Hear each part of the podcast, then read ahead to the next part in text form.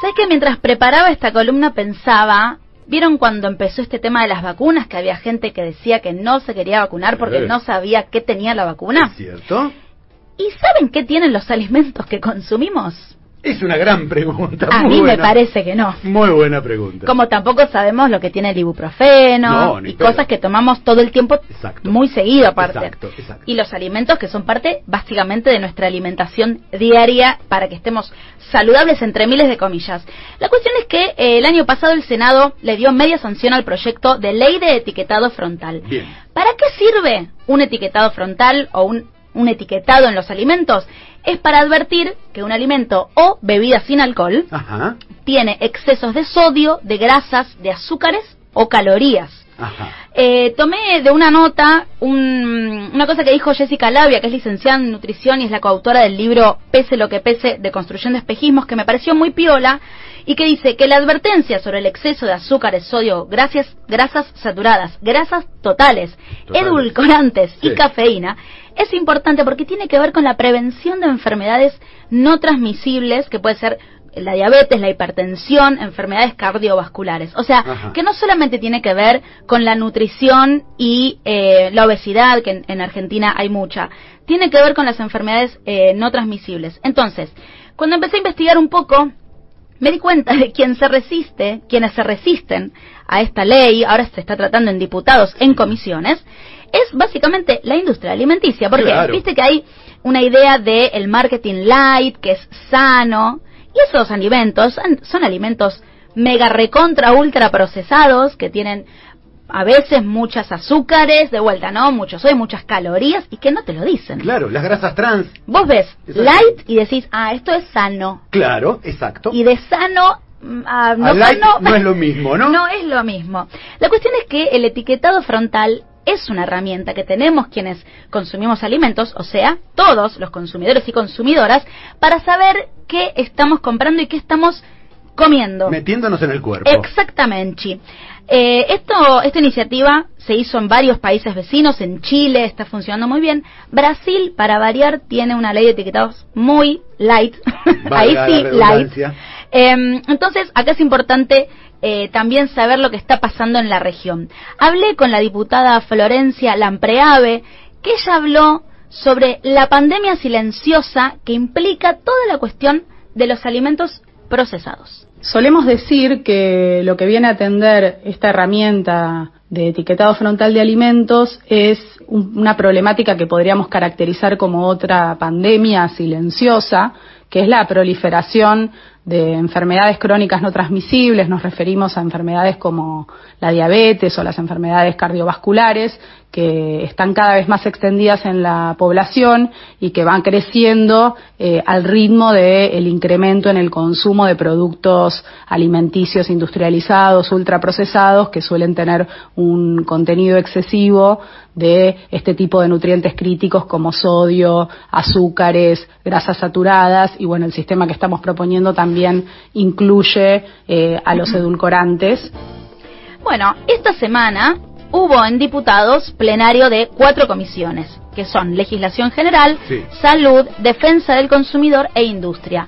Iba a haber más eh, comisiones, pero eso iba a retrasar mucho la salida y el trato de esta de este proyecto de ley y bueno, por suerte la presión ante, bueno, hay que decirlo, ante Sergio Massa logró que se traten menos comisiones y que esta ley pueda ser tratada más rápidamente.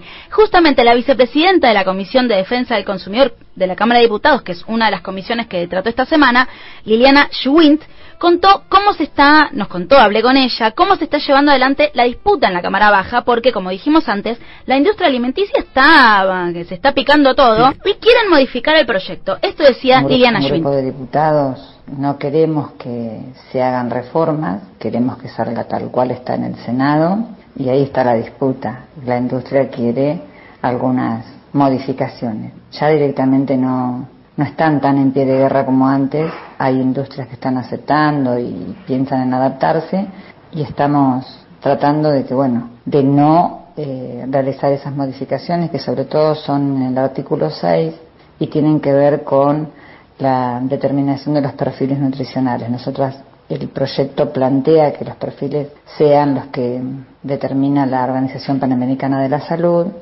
y alguna que otra industria quiere otros perfiles nutricionales. Bueno, hay mucho para hablar sobre este tema, la verdad que es un tema que me parece que vamos a seguir tocando durante el año. Hay varios tipos de etiquetados de alimentos eh, que se llevan, como te dije antes, en distintas partes de la región y del mundo, porque esto no solamente pasa en América Latina. Algunos de estos sistemas son el del semáforo, semáforos nutricionales, que puede ser verde, amarillo y rojo, según la grave, o sea, según en realidad, bueno, sí, qué tan procesado está ese alimento, qué tan malo es para tu salud. Porque cuanto más procesado, peor es. Claro, porque ahí hay más azúcares, empiezan a haber grasas trans, todo lo que hablamos al principio. También hay sellos y hay un sistema GDA que es el que tiene Brasil, que es muy básico y mm, bastante no, mucho. claro.